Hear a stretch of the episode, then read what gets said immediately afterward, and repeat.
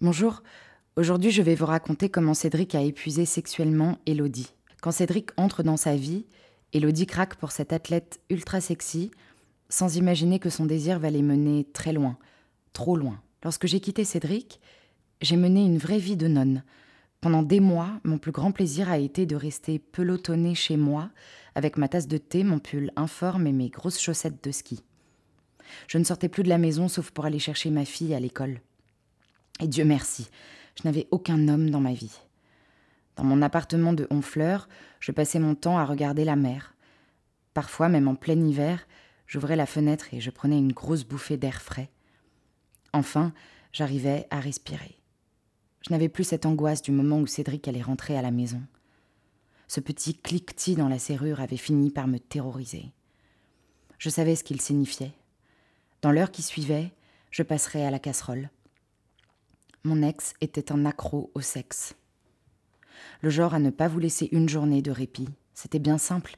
Tous les soirs, il voulait faire l'amour, et tous les matins aussi. Sept jours sur sept. En fait, il n'avait que ça en tête, tout le temps. Pendant toutes les années que nous avons passées ensemble, son appétit sexuel n'a jamais faibli. Je l'excitais terriblement.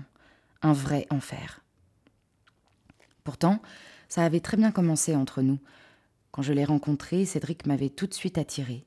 J'aimais sa taille haute, sa carrure ciselée par la pratique intensive de la natation et ses fossettes canailles. Tout son univers culturel me fascinait. J'admirais les disques pointus qu'il collectionnait, ses connaissances encyclopédiques en ésotérisme. Il fourmillait d'idées, il avait des projets qui allaient dans tous les sens, et tout ce qu'il touchait se transformait en or. Il avait écrit un roman en quelques semaines qu'il avait réussi à faire publier. Et quand il s'était mis à la photo, il avait trouvé un agent immédiatement. Sexuellement, on était aussi complètement raccord. J'avais toujours considéré que le sexe, c'était simple, ludique et léger, à consommer sans modération. Et Cédric était comme moi, toujours partant pour un 5 à 7. Il habitait en Normandie, où il avait dégoté une vieille longère dont il avait su faire un cocon sublime et lumineux. Très vite, j'ai décidé de quitter Paris pour venir m'installer avec lui. Même au fin fond de la campagne, pensais-je, la vie à ses côtés s'annonçait trépidante. Sans attache ni amis là-bas, nous passions tout notre temps ensemble. On travaillait tous les deux à notre compte, de chez nous. J'écrivais mes articles, il bidouillait ses photos. Souvent, au milieu de la journée, il nous arrivait de monter dans la chambre pour faire des galipettes. Comme tous les nouveaux couples d'amoureux, on faisait l'amour tout le temps. Cédric était sans cesse en train de me répéter que j'étais belle, qu'il était fou de moi. Il m'avait mise sur un piédestal. Au début, c'était assez grisant. Mais au fil des mois, c'est devenu un tantinet oppressant. Il avait un besoin de fusion permanent avec moi. Quand on ne faisait pas l'amour, il me sollicitait tout le temps pour discuter, échanger, débattre. Il aurait aimé que nos esprits et nos corps soient en permanence connectés entre eux, à tel point qu'il meublait tous nos silences et venait systématiquement me chercher lorsque je m'étais volontairement mise à l'écart. Il me voulait totalement à lui, physiquement, mentalement, un vrai vorace. Quand je montais me coucher avant lui, j'entendais une pointe de frayeur dans sa voix lorsqu'il me disait Tu ne t'endors pas, chérie, hein? Surtout, tu me préviens quand tu éteins, que je n'arrive pas trop tard. Le jour de mon accouchement, il a même demandé aux sages-femmes de combien de temps j'aurais besoin pour me remettre. Devant leur réponse, il a paniqué. Quoi? Trois semaines? Mais vous n'y pensez pas, c'est beaucoup trop. Moi, sur le moment, je n'ai pas relevé. Mais petit à petit, toutes ces réflexions ont mûri dans ma tête, et j'ai eu l'impression diffuse de manquer d'air, de m'être engagée dans une course sans fin. Il ne me laissait plus le temps d'avoir envie de lui. Sans cesse, il devançait mon désir. J'ai fini par négocier deux soirées off par semaine. Deux soirées pour moi, dans mon lit, avec mon bouquin et mon vieux pyjama, sans avoir ces mains baladeuses qui viennent me tripoter avec insistance sous la couette. Plusieurs fois, j'ai essayé de lui dire que son désir m'étouffait, qu'il ne laissait aucun espace pour le mien. Mais lui ne voyait pas le problème. Au contraire, me répondait-il, tu devrais être heureuse d'être autant aimée. Et puis mon amour, on n'est pas des colocataires non plus. Quand je me risquais à lui répondre que cela faisait tout de même beaucoup, il me sortait l'argument massu.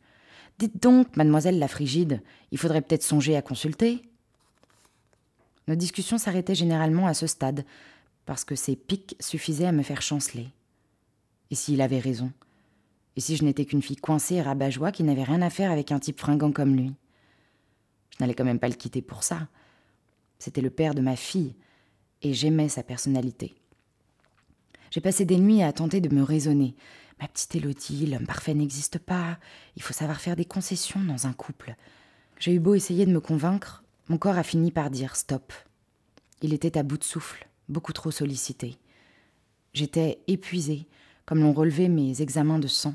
Pendant des mois, j'ai passé mon temps chez le médecin, pris des antibiotiques, changé quatre fois de pilule, sans que l'on sache ce que j'avais précisément. Je n'ai compris que plus tard pourquoi je somatisais. Parce que, pendant ce temps-là, mon corps avait la paix. Quand, à force de traitement de cheval, j'ai fini par aller mieux, le rythme de ses sollicitations a repris, empire. J'avais beau m'habiller comme un sac et éviter ses regards, on aurait dit qu'il cherchait à rattraper le temps perdu. Je redoutais son insatiable convoitise, je stressais à l'idée de devoir m'allonger et de devoir prendre du plaisir, encore et encore. Cette situation était devenue intenable. Maintenant, je ne le trouvais plus ni fringant ni charmant. Ses envies me dégoûtaient. Je ne le voyais plus que comme un égoïste, un gosse attendant son biberon ou pire, un animal, prêt à me sauter dessus à la moindre occasion. J'en suis venue à détester le sexe et à le détester, lui. J'avais atteint mes limites. Je devais partir, impérativement. J'ai rapidement trouvé cet appartement sur le port. Il était tout petit, mais sa vue sur la mer m'a tout de suite plu. En m'y installant, j'étais bien décidée à y vivre seule avec ma fille pendant les dix prochaines années de mon existence, au moins. Et puis un jour, en revenant de l'école, j'ai rencontré Maxime. Il peignait les bateaux sur le port. J'ai tout de suite remarqué son teint buriné et son sourire franc. Quand je suis passée devant lui, il m'a regardé en me disant Comment allez-vous aujourd'hui, jolie demoiselle? Tiens, Cédric ne m'avait jamais posé cette question. Avec Maxime, les choses sont devenues simples. J'ai retrouvé du désir et je peux enfin l'exprimer. À nouveau, je prends du plaisir à m'habiller et j'aime le regard qu'il porte sur moi. Ça me rassure pas mal sur moi-même. Je ne suis ni frigide ni coincée, ça c'est sûr. Tous les deux, on fait l'amour quand ça nous chante et si je n'ai pas envie, il le comprend d'un geste. D'ailleurs, ça lui arrive à lui aussi de temps en temps. Cédric a mis du temps à réaliser que je ne reviendrai pas. Quand il l'a finalement admis, il m'a dit Défait. Au fond, tu as eu raison de partir. Avec tout ce que je t'ai fait subir. Enfin, il avait compris. Mais beaucoup trop tard. Et voilà, c'était mon histoire. Je vous dis à très bientôt.